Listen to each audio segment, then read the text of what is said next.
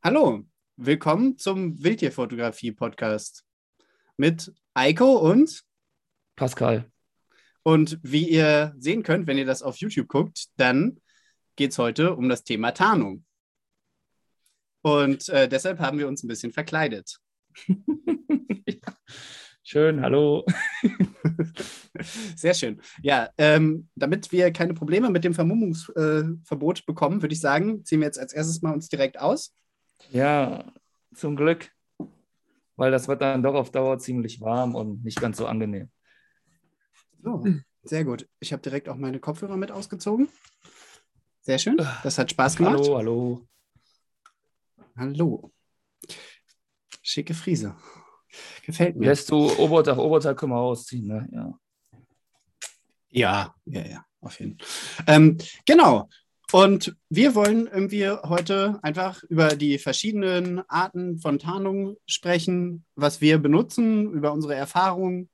Und ähm, wie ihr sehen könnt, nutzen wir beide Tarnanzüge mit Masken. Und ähm, das ist tatsächlich sehr wichtig, dass man irgendwie die hellen Gesichtspartien irgendwie ein bisschen abdunkelt, weil die schon von Weitem gesehen werden. Genauso wie auch die Hände.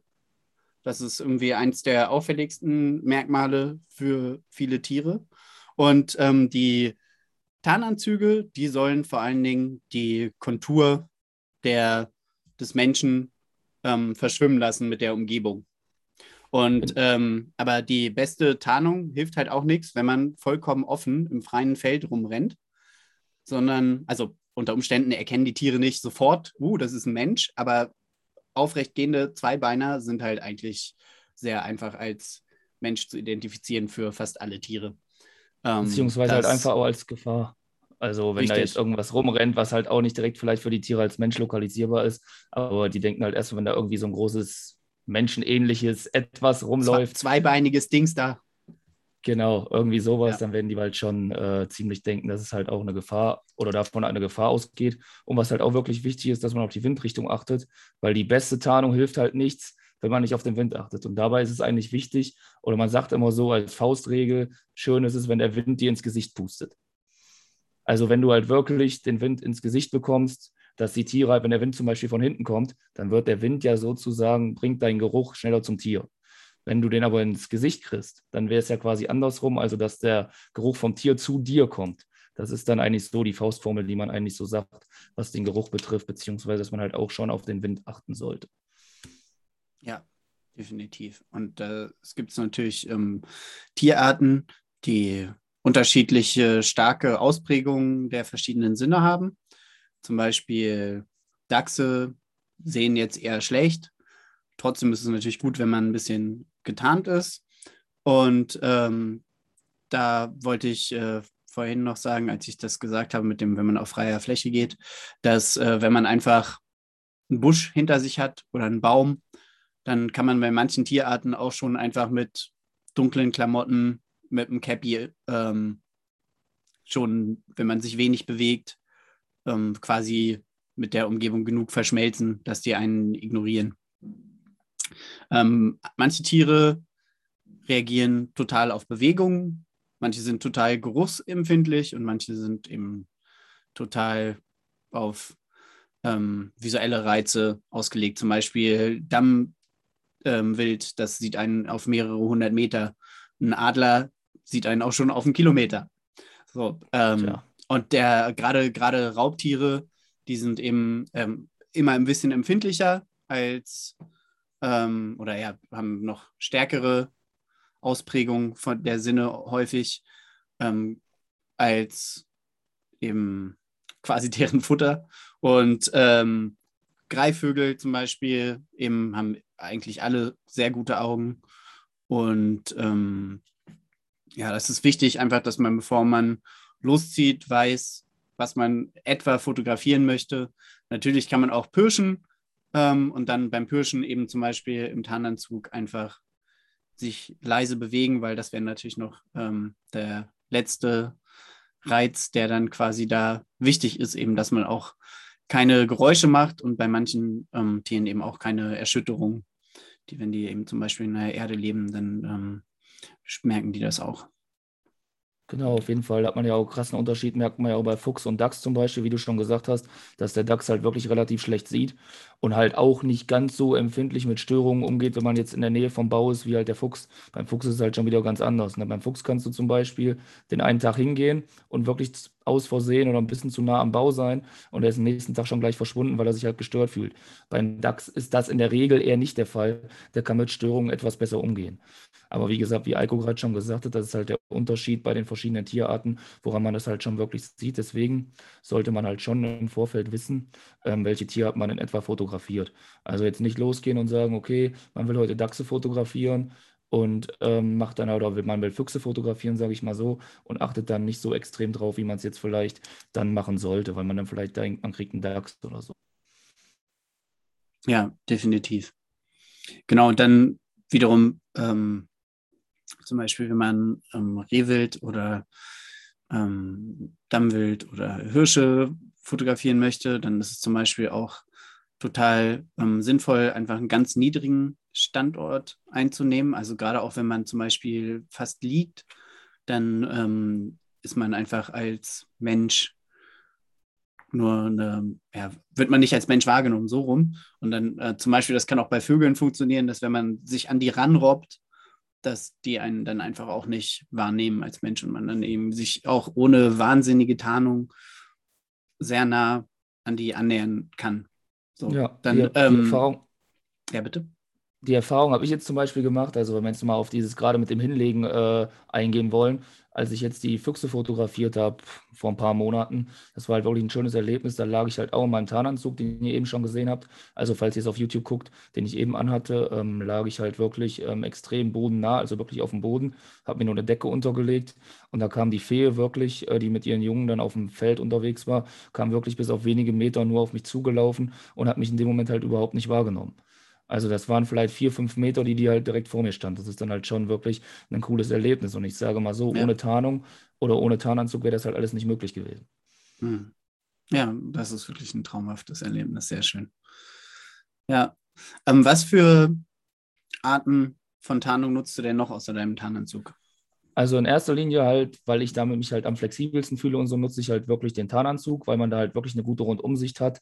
Man ist mhm. flexibler. Was ich zumal dann noch habe, sind halt diverse Tarnnetze. Äh, Tarn, äh, die mhm. habe ich halt ähm, wirklich mittlerweile in Hülle und Fülle. Da gibt es ja mittlerweile auch verschiedenste Modelle. Ähm, die nutze ich halt noch. Und halt, ich habe auch noch ein Tarnzelt, das, was ich überwiegend in der Vogelfotografie benutze, weil mir ist halt, oder mir ist es halt immer aufgefallen, die reagieren halt schon sehr extrem auf Bewegung. Zum Beispiel jetzt Eisvogel oder halt auch generell, wie Eiko eben schon gesagt hat, ähm, Greifvögel jetzt nicht unbedingt Eulen, aber jetzt zum Beispiel Bussard, Turmfalke, wie auch immer, die reagieren dann schon eher auf Bewegung. Und das kann man halt durch das Tarnzelt, da drin kannst du dich halt bewegen, ohne dass es wirklich von außen gesehen wird.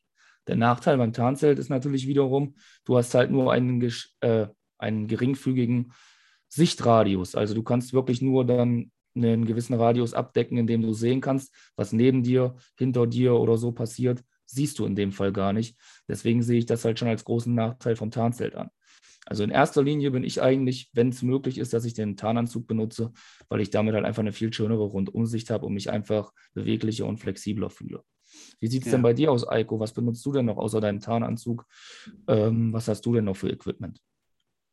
Genau, also mir geht das ganz ähnlich. Ich habe diverse Tarnnetze, Tarnüberwürfe und ähm, dann eben auch Tarnzelte in verschiedenen Größen und mit verschiedenen Farbmustern. Ähm, das ist auch ganz wichtig bei der Tarnung, dass die Tarnung eben etwas angepasst ist an die Umgebung. Also ich habe auch zwei verschiedene Tarnanzüge, einer, der mehr so grün-braun ist und einer, der mehr so weiß-grau-braun ist, also quasi einen für Sommer, Frühling und einen für Herbst und Winter. Ähm, ich mag den für den Sommer eigentlich äh, lieber, der, weil der auch eben mit diesen Fusseln, das war der, den ich eben anhatte, mit diesen Fusseln und so, der löst einen noch ein bisschen besser auf, finde ich. Das Tarnmuster, da habe ich das Gefühl, das ähm, funktioniert ein bisschen besser. Andererseits hatte ich auch irgendwie Begegnungen mit Rehen, die irgendwie in fünf Meter Abstand im Kreis um mich rumgelaufen sind in dem Tarnanzug, wo ich finde, dass der schlechter wirkt, weil sie mich halt einfach überhaupt nicht einordnen konnten als Mensch, ähm, weil bis auf meine Augen ähm, eigentlich nichts zu sehen war. Ja, und dann ähm, ein ganz wichtiger Bestandteil der Tarnung ist eben auch die Kameratarnung. Ich habe da einen Lens-Code ähm, für das Objektiv. Und das gibt es auch von anderen Marken. Ähm, Huga Nature, das hat äh, auch einen sehr guten Ruf, weil das zum Beispiel, zum Beispiel halt in, in, in, Schneetarn, das gibt es in Frühlings- und in Herbsttarn, ähm, was äh, sehr praktisch ist. Und ähm, genau, ich äh, habe die Erfahrung gemacht, dass ähm, Tarnzelte zu nutzen sehr erfolgreich sein kann, auch bei zum Beispiel ähm, Dachsen, aber auch die Wildkatze habe ich aus dem Tarnzelt ähm, fotografiert, die war dann in vier Meter Abstand ähm, zu mir und hat nicht gecheckt, dass ich neben ihr war. Ähm, und was ich da aber mache, ist, dass ich das Tarnzelt immer für längerfristige Installationen nutze, weil die Tiere sich auch daran gewöhnen müssen, dass da ein neues, ähm, ja, also eine Veränderung stattgefunden hat in deren Sichtweise einfach. Das stimmt auf jeden Fall. Und ich habe ja auch zum Beispiel, was ich die Erfahrung gemacht habe, halt durch ein Tarnzelt auch, dass dein Geruch noch ein bisschen verschleierter wird. Dadurch, ja. dass du halt komplett ringsrum eine Wandung hast, hast du halt nicht so den Geruch, dass der so extrem nach außen kommt. Und wie Eiko gerade schon sagt, mit der Kameratarnung, ich habe zum Beispiel, benutze ich das von Huga Nature, das Lens Code sozusagen, das ist halt wirklich nicht schlecht und ist halt auch wirklich gut. Und ich benutze noch ähm, so eine Stativtarnung, also die kann man so mhm. über die Stativbeine ziehen. Das sieht dann so ähnlich aus wie, falls ihr es auf YouTube guckt, den Tarnanzug, den ich eben anhatte, auch mit so Fusseln dran. Die kann man einfach über die Stativbeine ziehen. Und es gibt auch noch, das habe ich auch, das benutze ich aber nicht ganz so häufig, so einen Überzug über die Kamera. Der hat halt auch so Fusseln dran und dann kann man es halt nochmal komplett überziehen. Das verschleiert dann halt nochmal ein bisschen mehr die Konturen von dem Objektiv. Also das sind halt auch nochmal Sachen, die ich nutze, was ich gerade vergessen habe zu erwähnen. Äh, auch nicht immer, es kommt halt wirklich immer drauf an. Es gibt Sachen, die benutze ich häufiger, wie zum Beispiel den Anzug an sich. Aber es gibt halt auch Sachen, die ich dann halt bei Bedarf meistens sogar dabei habe und dann halt einfach einsetze, wie es halt die Bedingungen auch vor Ort sind, weil man muss halt schon ein bisschen gucken, was habe ich überhaupt für Möglichkeiten vor Ort, wie baue ich meine Tarnung auf. Und das ist halt auch schön, wenn man dann vielleicht ein, zwei Tage vorher mal an die Stelle geht und guckt, wie sieht es hier überhaupt aktuell aus, was brauche ich, was nehme ich mit. Weil manchmal ist mir auch schon passiert, habe ich mich spontan entschieden, ach, weißt du was, ich gehe heute mal dahin, da war ich vor vier Wochen mal. Dann hat sich natürlich die ganze Vegetation verändert. Dann hatte ich natürlich komplett die falschen Sachen dabei, um mich da anzusitzen. Da hat sich natürlich der ganze Ansitz eigentlich schon erledigt, weil eventuell mhm. die Frucht zu hoch war, die bis dahin da gewachsen ist, dass das bodennahe Ansitzen halt einfach keinen Sinn mehr gemacht hätte, weil einfach das Gras im Weg gewesen wäre, dass du dann vielleicht nur noch äh, das Geweih vom ähm, Rehbock oder sowas gesehen hättest, was du dann halt auch nicht unbedingt willst. Deswegen ist mein Tipp, geht zwei, drei Tage bevor ihr ansitzen wollt, einfach nochmal an die Stelle, guckt, schaut euch die Stelle genau an ähm, und dann überlegt erst, was brauche ich, was nehme ich an Tarnung mit, dass das dann halt auch vom Erfolg her gekrönt ist. Und schaut vorher nach, von wo der Wind kommt. Weil es macht keinen Sinn, oder wenn ihr euch dann ansitzt, wie wir eben schon gesagt haben, die beste Tarnung bringt nichts, wenn der Wind nicht passt. Weil dann kannst du, okay, du kannst auch Glück haben, dass es vielleicht trotzdem funktioniert, aber in den meisten Fällen äh, kannst du es vergessen, wenn der Wind nicht passt. Ja, ja, definitiv. Ähm, dazu mag ich gerne äh, Windy. Das geht aber auch mit anderen ähm, Wetter-Apps. Windy hat da den Vorteil, dass man, wenn man ähm, einfach in die, in die Karte klickt, kann man da so ein, so ein Fähnchen setzen und dann wird einem für das Fähnchen genau eben die, das Wetter angezeigt an dem Ort, die Windrichtung und man kann auch irgendwie stundengenaue Aktualisierungen da bekommen des Wetters. Das ist ähm, sehr genau. praktisch. Und ähm, wer, was, man, was man mal machen kann, ist auch, ähm, wenn sich die Vegetation ähm, geändert hat oder die Vegetation nicht so passt zu der Tarnung, die man dabei hat, dass man dann einfach ähm, guckt, dass man irgendwie ein bisschen was von der Vegetation verwendet. Also irgendwie, man sollte natürlich nicht irgendwie 30 Äste abschneiden, so, aber irgendwie, wenn irgendwie ne, ein bisschen, ähm, wenn man sich mal irgendwie einen Ast abschneidet, dann ist das auch kein, kein Weltuntergang. Oder, Oder wenn man irgendwie Laub, genau Laub, trockenes Gras, ähm, was man eben findet. Totholz was, was, oder sowas gibt es ja auch genug. Genau, und das wäre dann natürlich schon wieder die perfekte Überleitung, weil man sich natürlich auch permanente Heiz bauen kann. So, wenn man zum Beispiel Aber eine Stelle gefunden hat, wo man ähm, regelmäßig ähm, ansitzen möchte, dann ähm, kann man das natürlich machen. Das kann man auf zwei verschiedene Arten machen. Man kann entweder so ein ähm, Vollheit bauen natürlich oder halt wirklich richtig eine feste Installation, eine permanente, die man aus ähm, Holzplatten baut oder eben aber auch aus ähm, Elementen, die man aus der in der Natur findet. Oder man ähm, nimmt eben sowas wie ein ähm, komplett abbaubares ähm, Tarnversteck. Weil wenn man so ein Versteck baut und das ähm, ist irgendwie für Menschen oft einfach schnell als äh, Versteck auch identifizierbar, dann ähm, lockt man quasi ja auch andere Menschen an zu den Tieren und äh, gibt denen so Aufmerksamkeit, die sie halt eigentlich natürlich nicht haben sollten, sondern irgendwie die Tiere sollen ja auch die Ruhe haben. Außerdem kann man unter Umständen auch, genau wie wenn man eine permanente Installation von einem Tarnzelt macht, einfach ähm, Ärger kriegen mit den lokalen genau. Jägern, Naturschützern, Behörden. Und es ist wichtig, dass man Best. sowas dann immer abspricht äh, mit den lokalen Verantwortlichen. Genau, da wollte ich gerade auch nochmal drauf eingehen, dass es halt wirklich wichtig ist, sowas abzusprechen, weil dann kann es echt zu Konflikten kommen. Das mache ich halt zum Beispiel auch selbst, wenn ich ansitzen gehe, einfach ganz normal im Volltarn, dass ich das halt wirklich mit dem ähm, vor Ort zuständigen Jäger teilweise abspreche oder eigentlich fast immer, weil du mhm. hast natürlich erstmal die Gefahr, es kann ein Jäger irgendwo ansitzen, du bist im Volltarn, du wirst nicht gesehen, der kann auf ein Tier schießen, du bist dahinter direkt im Kugelfang und kann passieren, dass du eine Kugel abbekommst. Deswegen ist es halt meiner Meinung nach schon sehr wichtig, so die Ansitze Du kannst natürlich nicht jeden Ansitz genau absprechen, aber die meisten Ansitze, wo du auch weißt, wo gejagt wird oder wo Hochsitze stehen, dass man das dann im Vorfeld mit dem zuständigen Jäger oder Förster, wie auch immer, abspricht, ist halt schon ziemlich wichtig. Also meiner Meinung nach auf jeden Fall. Und wie Eiko schon sagt, gerade mit diesen festen Tarnhütten oder sowas, das muss halt wirklich abgesprochen werden. Man kann nicht einfach hergehen und kann auf irgendeiner Wiese einfach irgendeine Hütte hinbauen und dann meinen, das wäre so in Ordnung, weil erstmal ist es halt meistens auch Privatbesitz, dass es irgendeinem Landwirt oder wie auch immer gehört. Und halt auch, ähm, ja, normalerweise braucht man für sowas halt auch eine Baugenehmigung. Du kannst nicht einfach, ich sag mal so, klar, es kommt immer darauf an, was es für eine Hütte ist. Bestes Beispiel zum Beispiel, kennt ihr wahrscheinlich auch, der Nico Sonnabend hat ja auch eine schöne Hütte gebaut für seine Fasane. Äh, da hat er wahrscheinlich auch das vorher abgeklärt und hat dann, ähm, dass das alles so möglich ist, weil sonst ähm, würde der nur Ärger kriegen, beziehungsweise das will man ja auch vermeiden, irgendwelche Konflikte, denen will man ja meistens aus dem Weg gehen. Und was Eiko, Eiko auch noch gesagt hat wegen dem Wind, was mir jetzt gerade noch einfällt, man kann natürlich auch, wenn man jetzt vor Ort ist und ist sich nicht sicher mit dem Wind, von wo kommt der jetzt, was ich öfter mal benutze, sind Seifenblasen, einfach ganz normal für Kinder irgendwelche Seifenblasen, wo man halt sieht, ähm, von wo der Wind jetzt in dem Moment kommt.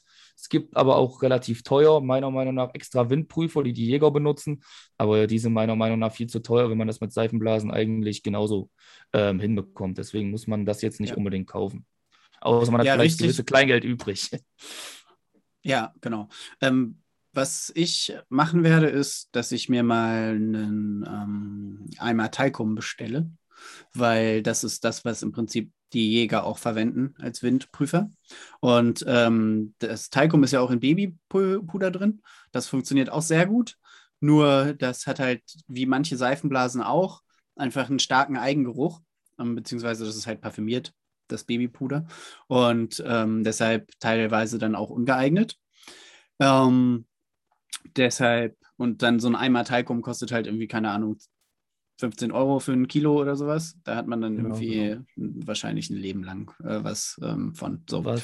Das ist auf jeden Fall eine sehr gute, gute Möglichkeit, was auch funktioniert, ist Kieselgur. Ich weiß nicht, ob ihr das vielleicht kennt. Das ist halt, das kenne ich halt, dadurch, dass ich Hühner habe und so. Hühner habe und so, das benutzt man halt auch bei der Hühnerhaltung, um den Stall ein bisschen trockener zu machen oder zu Milben zu schützen.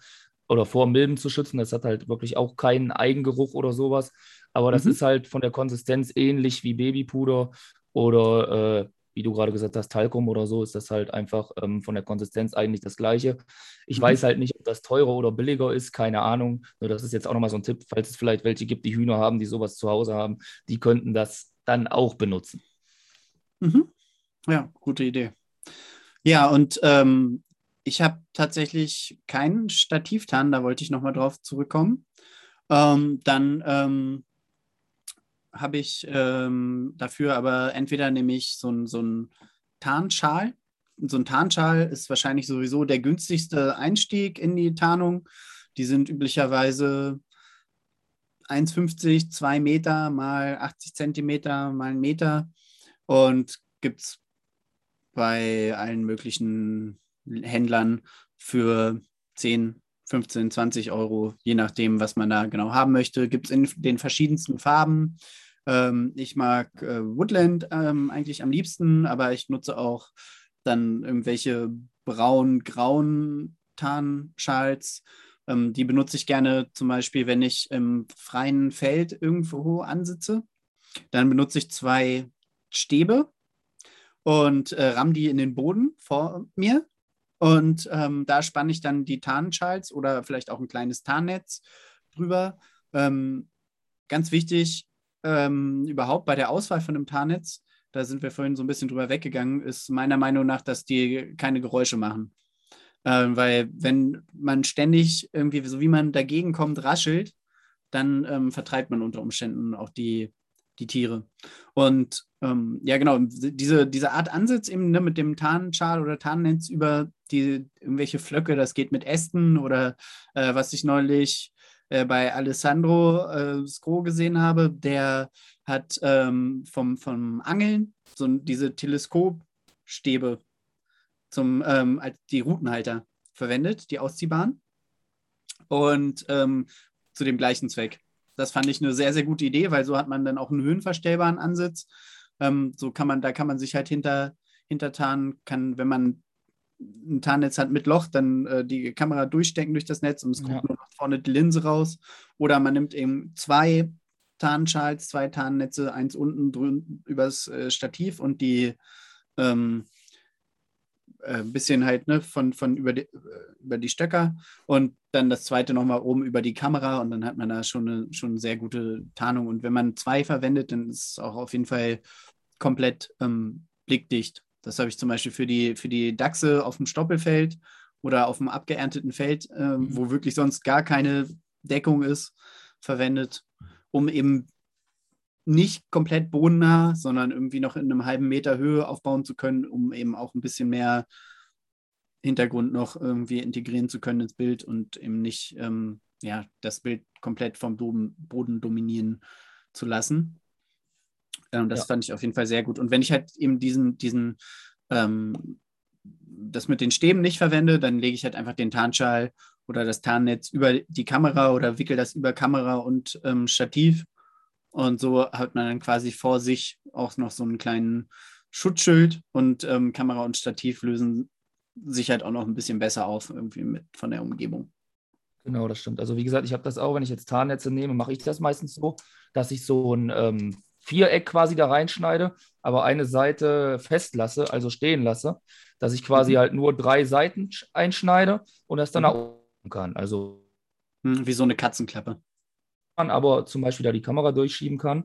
Aber wenn man es ja. halt mal wieder zumachen möchte, dass man einfach Paracord oder sowas nimmt und bindet das dann oben wieder fest, dass man halt wieder ein komplett zues Tarn Tarnnetz hat. Das ist halt auch nochmal was, was ich sehr häufig Gute anwende. Idee. Das ist eigentlich, eigentlich bei jedem Tarnnetz von mir ist das eigentlich wirklich so, dass ich da erstmal sowas reinschneide, relativ mittig oder so, wie es dir halt am besten gefällt, wie du es am besten einsetzen kannst. Und wie Eiko schon sagt, mit diesen Stäben, da nehme ich meistens das ist preisgünstig. Nussbaumstöcke, die ich hier bei mir im Garten meistens abschneide und mir selber zurechtschnitze. Also unten eine Spitze dran, dass ich die vernünftig in der Erde kriege und oben einfach ein Loch durchgebohrt, dass man da das halt festbinden kann. Oder zwei, drei Löcher kann man halt variieren. Ist halt preisgünstig und die halten halt auch ewig. Also ich habe mir da jetzt welche gemacht, die benutze ich schon seit anderthalb Jahren und da ist kein Vergangen dran.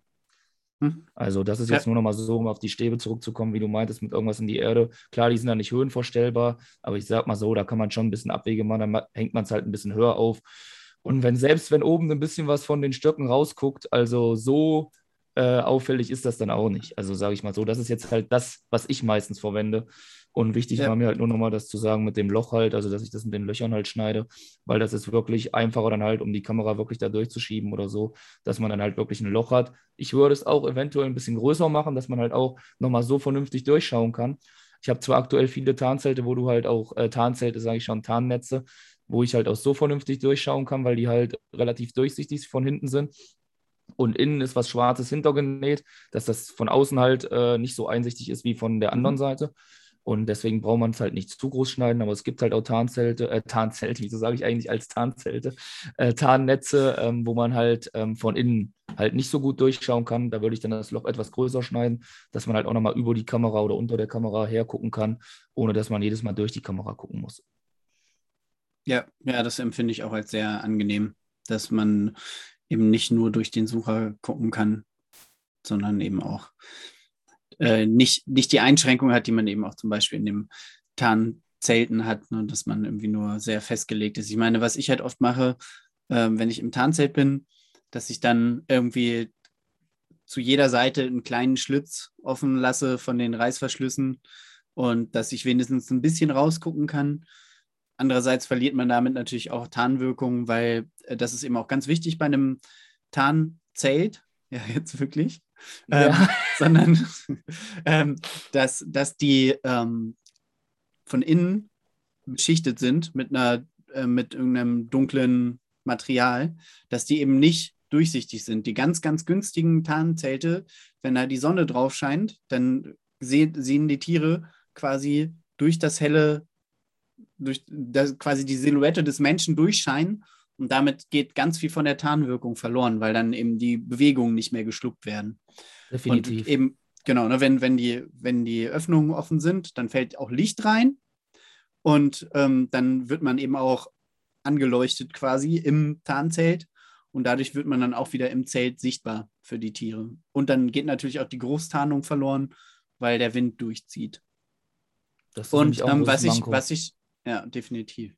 So, und was ich noch, noch sagen wollte, ist, dass ähm, die ne, wichtig ist eben immer auch die Bewegungstarnung quasi. Also das heißt, ähm, die Bewegungen mögen im Tarnzelt zwar geschluckt sein. Aber wenn man das Objektiv wie ein Verrückter hin und her reißt die ganze Zeit, dann geht eben auch die, fliegt die Tarnung eben auch auf.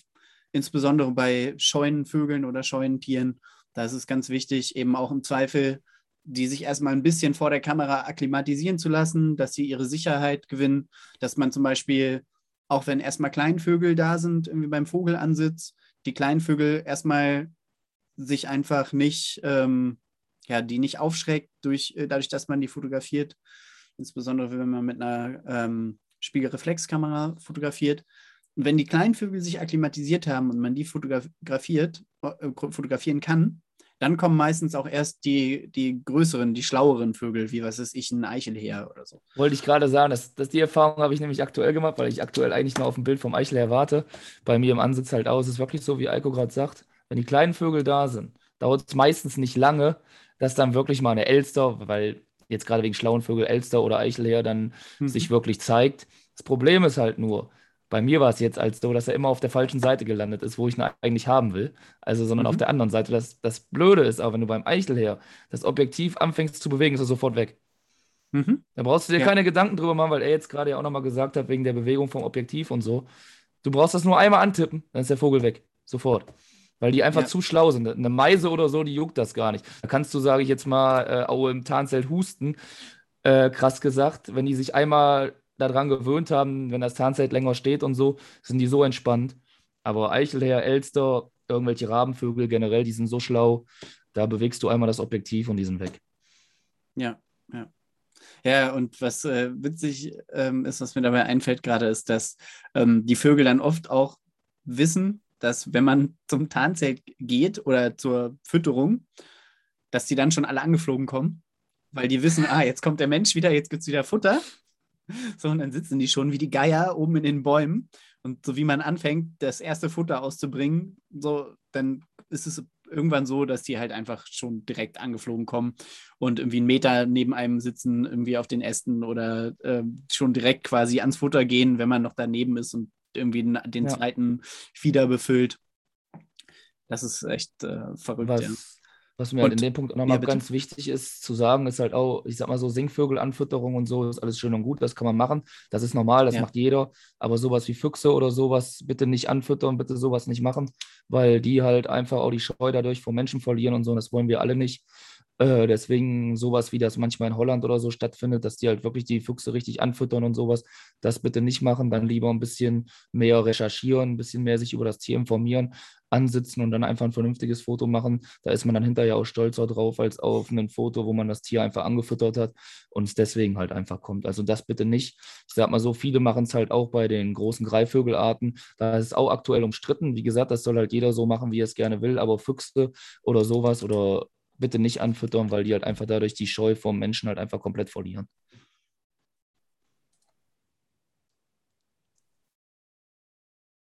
Ja, das ist es halt. Und was ich halt auch noch dazu sagen würde, was mir jetzt gerade noch einfällt, ähm, weil Eiko das gerade sagt, da kenne ich mich jetzt nicht ganz so gut mit aus. Ähm, aber der Eiko kann vielleicht noch mal ein bisschen was über die Vogelfotografie direkt am Wasser erzählen. Zum Beispiel, da gibt es so, ein, so, eine Sache, das heißt Floating Height. Da kann man dann ähm, ähm, direkt die Vögel auf Wasserhöhe fotografieren, beziehungsweise mit der Kamera dann ins Wasser gehen. Aber da habe ich bis jetzt noch keine Erfahrung gemacht. Ich selber besitze sowas auch nicht. Aber der Eiko kennt sich da ein bisschen besser mit aus. Der kann euch da vielleicht noch mal äh, so ein paar Sätze zu sagen. Ja, genau. Und zwar, ich habe seit dem ja, Frühjahr letzten diesen Jahres ähm, ein Floating Height der Firma Mr. Jangier. Da gibt es natürlich auch irgendwie gute Konkurrenz. Ich glaube, mittlerweile hat äh, Boteo Heights auch eins und ähm, dann gibt es noch ein weiteres, dessen Name mir gerade nicht einfällt. Ähm, ich glaube, das ist ein österreichischer Hersteller. Ähm, die irgendwie was mit Sun, Suntech oder Jun, Jun, Ich kann es dir nicht genau sagen. Jantech, glaube ich. Also äh, gibt es äh, mittlerweile auch eine kleine Auswahl. Ähm, ich mag halt an dem Buteo ähm, und an dem Mr. Jangier, dass die ein bisschen eine leichtere Konstruktion haben und ähm, Genau, die habe ich aber selber, also ich habe bisher halt nur das von Mr. Jangier ausprobiert. Das hat zwei Schwimmpontons und ähm, zwischen denen ist dann quasi eine Montage für die Kamera und dann ein kleines Tarnzelt, was irgendwie mit Zeltstangen drüber gespannt wird über diese Pontons. Und dann kann man eben sehr nah an der Oberfläche des Wassers Fotos machen, kann sich in ähm, Warthose oder noch besser, weil das Risiko bei einer Warthose halt ist, dass die vollläuft von oben, was einem auf jeden Fall nicht passieren sollte. Am besten mit einem Trockenanzug. Dann vorsichtig im Wasser fortbewegen oder eben einen Platz einnehmen, in dem man dann verweilt und dann Aufnahmen machen, die eben eigentlich auf andere Art und Weise fast unmöglich sind oder wo man eben dann wirklich einen sehr perfekten Platz für haben muss, wo man irgendwie dann vielleicht irgendwie Limikolen im Liegen auch mal vom Ufer fotografieren mhm. kann, aber es gelingt halt sonst ähm, eher, eher schwer. Und ich habe das jetzt dieses Jahr zur Biberfotografie auch genutzt und ähm, konnte da einige sehr, sehr schöne Aufnahmen mit realisieren. Also Floating Heights. Es ist eine sehr schöne Erfahrung auch einfach. Ähm, kann ich auf jeden Fall jedem empfehlen, das mal auszuprobieren. Und, und wichtig ist es ja, glaube ich, auch, ich, wie gesagt, ich kenne mich jetzt nicht aus, ich bin kein Profi, dass man da wirklich nur in Gewässer geht, die man halt auch wirklich kennt. Weil nicht, dass man dann hinterher ins Wasser geht, sage ich jetzt mal, wo es dann auf einmal, du gehst drei Meter rein bei normal gleichbleibender Höhe und dann geht es auf einmal zwei Meter nach unten und du hast einfach keinen Boden mehr unter den Füßen und ähm, das ist halt auch nicht Sinn und Zweck der Sache, weil es geht ja auch ein bisschen um teures Equipment, teures Kameraequipment. Wenn das dann im Wasser landet, ist, glaube ich, auch nicht so wichtig. Wobei das, das tut es tatsächlich nicht. Also die, mhm. ähm, die Gefahr ist eher dann, dass wenn man in der Warthose unterwegs ist, dass die vorläuft. Mhm. Mhm. Ähm, okay. So gebaut, diese Floating Heights, dass man mit denen tatsächlich auch ein bisschen paddeln kann. Also das. Ähm, ja, wie gesagt, das war jetzt nur mal so eine Anmerkung ausgereizt und bin damit halt mal komplett mit, also ich habe aber auch einen Trockenanzug, ähm, damit einfach mal komplett durch einen ähm, Teich gepaddelt. Das ähm, hat halt auch funktioniert. Nur das ist auch nicht Sinn der, Sinn der Übung. Ähm, und dann kann man halt, also frei schwebend kann man auch, auch ganz schlecht ähm, fotografieren, sondern es ist halt einfach dann auch sinnvoll, einen festen Stand zu haben. Oder vielleicht sich auch einfach mal ein bisschen hinzuhocken. Und äh, je ruhiger man ist, desto größer sind natürlich auch da die Chancen, dass man halt gute Aufnahmen kriegt. Ne? Das ist ganz klar, das ist ja wie bei allem, wie bei allem sowas. Nämlich dann dazu kommt, das bringt ja auch nichts, wenn du bei der Tarnung halt irgendwie, du sitzt dann zwar an, aber spielst am Handy rum, was laut ist oder wie auch immer. Ich sag mal so, aufs Handy gucke ich auch öfter mal im Ansitz, das ist keine Frage, weil die Zeit, sag mal so, wenn du manchmal drei, vier Stunden ansitzt oder so, geht dann halt schon schneller rum. Und oftmals ist es halt auch so, wenn man sich mit Fotografen unterhält, das ist sehr oft so, man guckt aufs Handy, plötzlich guckt man hoch und dann taucht plötzlich ein Tier auf äh, wo man gar nicht mit rechnet. Nur man sollte dann halt darauf achten, dass wirklich kein Wecker eingeschaltet ist, das Handy stumm ist und halt wirklich nicht anfangen kann, irgendwelche Geräusche von sich zu geben, weil sobald das passiert, kannst du wahrscheinlich ein, gleich einpacken und kannst nach Hause fahren. Ja, das ist wohl so, ja. Und ähm, ja, klar, ne, ich meine, es schluckt halt schon ein bisschen Aufmerksamkeit, ähm, wenn man gerade sehr entspannt. Oder andersrum, wenn ich sehr entspannt bin gerade, dann lasse ich das Handy halt auch stecken. Ähm, und weil dann sonst halt auch so die, die beruhigende, die, sag ich mal, fast schon meditative Wirkung vom Fotografieren halt irgendwie auch verloren geht, wenn man dann irgendwie ständig aufs Handy guckt und sich ablenkt. Definitiv. Ähm, also wie gesagt, das ist halt wirklich bei mir auch nur so, wenn man mal drauf guckt. Ich sitze jetzt natürlich auch nicht die ganze Zeit da, drei Stunden am Stück und gucke halt nur aufs Handy. Nur ja. wie gesagt, drei Stunden oder vier Stunden, wenn halt wirklich kein Tier kommt, können so schon mal ganz schön lang werden. Definitiv. Es gibt auch Leute, die sitzen noch länger an. Das war jetzt nur mal ein Beispiel. Ich glaube, das längste, was ich mal angesessen habe, waren vier Stunden. Ich weiß nicht, wie es bei Eiko jetzt ist, äh, aber es gibt halt auch Leute, die setzen sich dann mal acht Stunden oder so irgendwo hin. Und gerade jetzt im Winter wird es dann halt auch auf Dauer gesehen mal irgendwann ziemlich kalt. Äh, was mir jetzt nämlich dazu noch einfällt, ist es halt auch wichtig, sich dicke Klamotten anzuziehen, weil auch wenn es einem jetzt so relativ warm vorkommt, setzt, wenn man selbst wenn man bei 14, 15 Grad drei, vier Stunden still an einer Stelle sitzt, wird es dann doch irgendwann ziemlich frisch. Deswegen zieht euch lieber dick genug an, als hinterher zu wenig.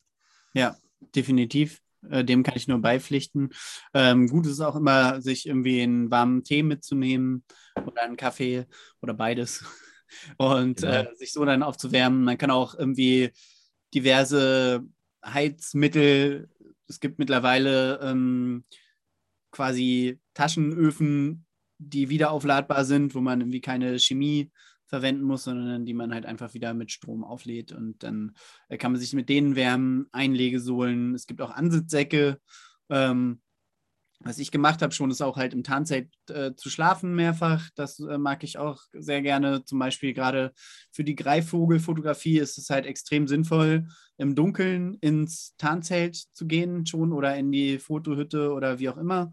Ähm, den Ansitz halt schon zu beginnen, bevor man irgendwie stören kann. Das ist bei, auch bei einigen Tieren so, weil so wie man halt quasi im Hellen sich bewegt, dann schon die Tarnung die, der Platz, an dem man sitzt, aufgeflogen sein kann, wenn die Tiere schon in der Nähe sind. So, und genau. ich hatte das zum Beispiel gemacht, dass ich vor ein paar Jahren ähm, ein ähm, Nest vom Schwarzmilan, ähm, da habe ich fotografiert.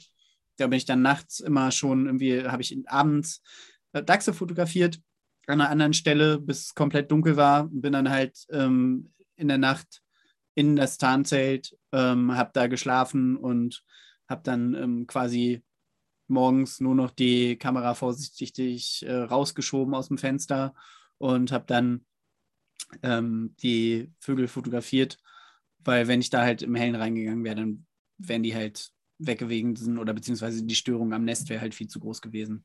So, und dann ist es halt ähm, idealerweise auch so, dass man dann den ganzen Tag, bis es dunkel bleibt, im Versteck bleibt und nicht wieder rausgeht, damit quasi die Position nicht verbrannt ist, an der man dann saß und auch eben die Störung irgendwie minimiert wird. Das ist äh, wichtig. Das ist auch bei zum Beispiel Rabenvögel sind so ähm, intelligent, dass die sogar quasi zählen, wie viele Leute in Hütten reingehen und wieder rausgehen. Also die wissen halt, wenn jemand noch in der Hütte drin bleibt, wenn man da am Tag reingeht. So, und wenn man halt die fotografieren will oder ähm, an Greifvögel, dann, ähm, ja, dann ist das eben extremst wichtig, dass man sich nicht vorher bemerkbar macht. Oder idealerweise eben auch hinterher, um den Platz auch nicht, auch nicht für andere zu verbrennen halt. Ja, damit hast du halt auch nochmal einen wichtigen Punkt angesprochen, was jetzt nämlich halt auch nochmal ganz wichtig ist, halt auch die Zeit, in der man rausgeht. Weil ich sag mal so, meistens ist es halt wirklich so, die meisten Chancen, um, sei es mal Rehe zu fotografieren oder generell wild zu fotografieren, ist eigentlich entweder früh morgens oder spät abends. Klar, man ist natürlich mit der Kamera ein bisschen ans Licht gebunden, aber es ist halt einfach wirklich so, dass es am besten ist, wenn du ansitzen gehst, also wirklich mit Tarnung und allem, dass du dich wirklich im Dunkeln noch dahin bewegst, wo du sitzen willst, dass du halt vor den Tieren im besten Fall da bist und nicht schon kommst, wenn die Tiere draußen sind. Weil wenn die Tiere draußen sind und sehen dich, ist die Wahrscheinlichkeit, dass sie nochmal zurückkommen, so gering, dass es dann schon am besten ist, wenn du halt wirklich schon im Vorfeld in deinem Tarnzelt mit deinem Tarnanzug, was wir jetzt alles gerade schon erwähnt haben, schon im Vorfeld an der Stelle dich befindest, bevor es hell wird. Ja. Oder halt auch abends, ähm, dann schon, bevor es dann in die Dämmerung oder in die Dunkelheit geht, je nachdem, wie lange man dann halt fotografieren kann. Das sieht man ja dann selber schon zeitlich halt gesehen. Ähm, dann halt im Vorfeld da ist, bevor es halt in die Dämmerung geht und nicht erst kommt, wenn das Rehwild als Beispiel jetzt schon auf der Lichtung steht, wo man fotografieren möchte. Weil das macht dann halt auch keinen Sinn mehr, wenn die dich dann schon vorher sehen, wenn du aufbaust oder so. Und was auch noch wichtig ist, was mir halt auch schon oftmals aufgefallen ist, am besten ist, wenn du an Stelle X ansitzen willst, ähm, zieh dir die Tarnklamotten am besten schon eine gewisse Ecke vorher an oder bau die Sachen schon eine gewisse Ecke vorher auf und nicht direkt vor Ort. Weil das Aufbauen macht auch immer ein bisschen Krach. Tiere können viel besser hören als wir Menschen. Deswegen würde ich das schon eine gewisse Ecke vorher machen und nicht direkt vor Ort, wo man fotografieren will. Ja, definitiv. Dem kann ich mich auch nur anschließen. Ich mache es meistens so, dass ich, wenn ich ähm, abends fotografieren möchte, dass ich so eine Stunde, anderthalb vor der Dämmerung ähm, anpeile, dann an dem Ort zu sein, wo ich, ähm, wo ich ansitzen möchte. Oder zumindest eben idealerweise schon eine halbe Stunde, Stunde vor dem Zeitpunkt, wo ich erwarte, dass die Tiere da sind, damit eben die Störung halt dann schon kommt, bevor die Tiere da sind, idealerweise. So, dass die, dass sich alles schon wieder beruhigt hat, weil ja nicht nur die Tiere, die man fotografieren will, quasi gewarnt werden, sondern es werden auch die Vögel zum Beispiel werden ja alarmiert, wenn man auch wenn man Säugetiere fotografieren will. Und dann, wenn halt meinetwegen gerade eine Amsel oder eine, eine, Meise die ganze Zeit irgendwie Alarmrufe ausgibt von einem oder der Eichel her, die Polizei des Waldes, ähm, dann äh, ist halt unter Umständen der Ansitz halt auch ähm, gelaufen.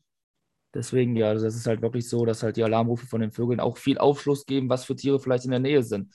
Da kann Eiko vielleicht auch noch mal ein bisschen was Besseres zusammen, weil es gerade was Eulen betrifft, dass man dann halt, wenn ein Waldkauz in der Nähe ist oder so, dann vielleicht schon mal eher hört, dass, sage ich mal, Kleinvögel, kleinere Singvögel und sowas dann Alarmrufe abgeben. Dann weiß man, oh, hier könnte vielleicht jetzt gerade sich irgendwo ein Waldkauz oder ein anderer Greifvogel aufhalten, dass man halt durch die Vögel schon viel rauslesen kann, was gerade vielleicht im Wald abgeht.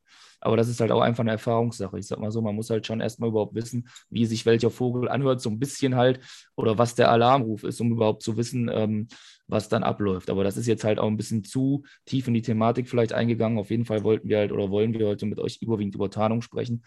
Nur es sind halt Sachen, die fallen einem halt auf, die halt auch ein bisschen dazugehören, wo man halt schon drauf achten sollte.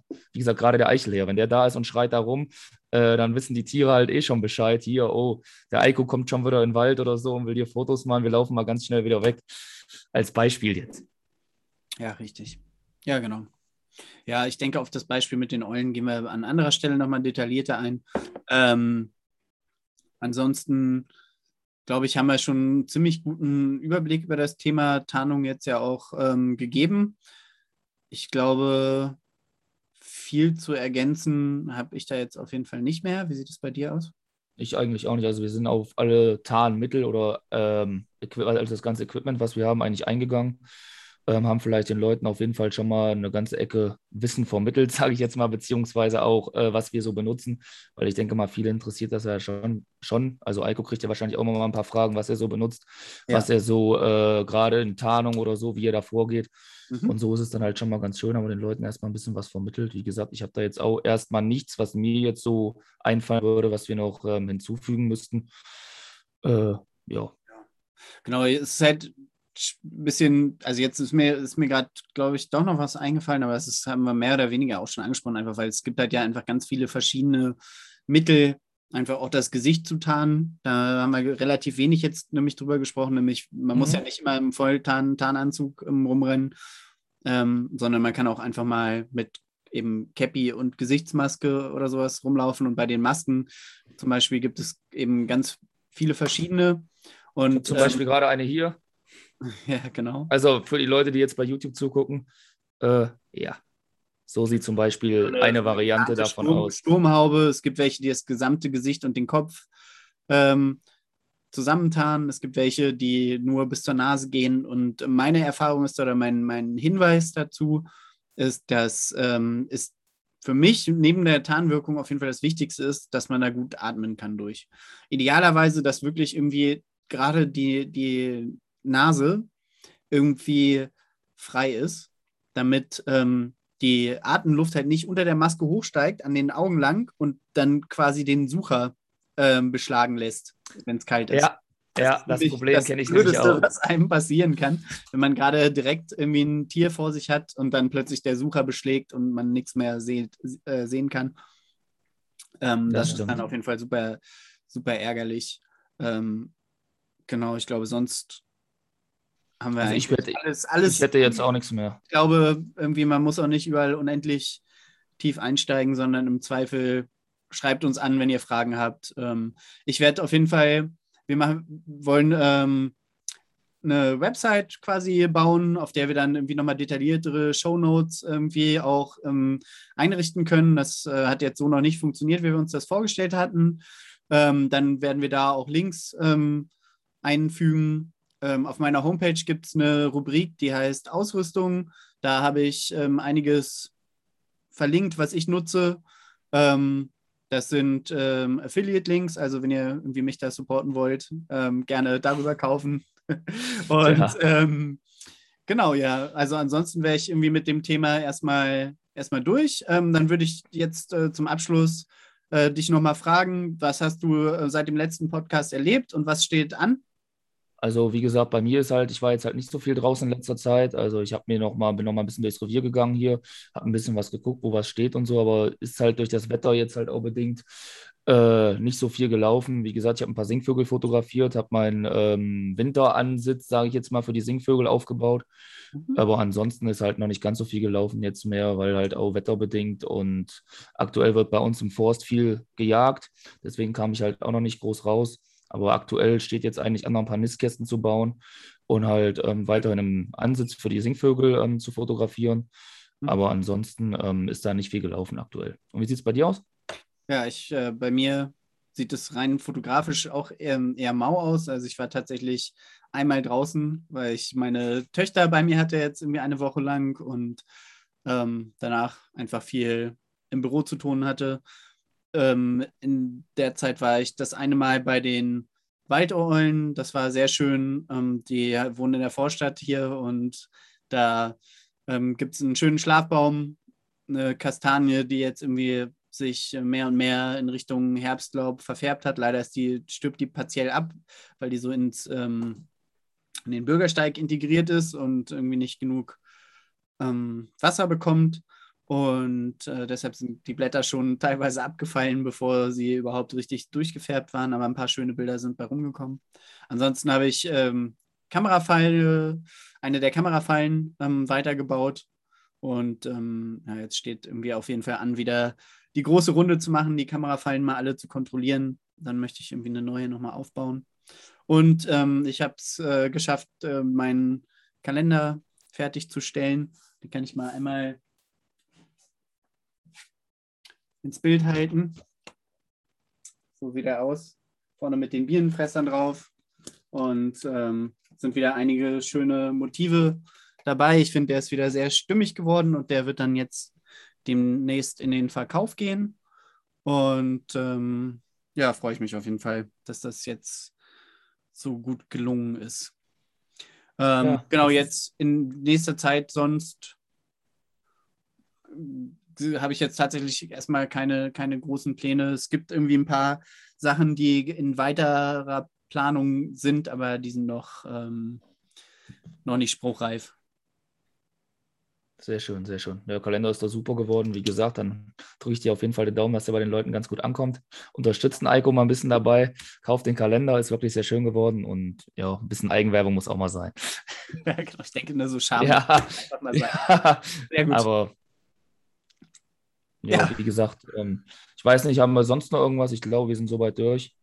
Ähm, genau, ich nee, weiß nicht, ob denke, du jetzt noch irgendwas von, von mir aus, ähm, ist, ist, ist, alles gut.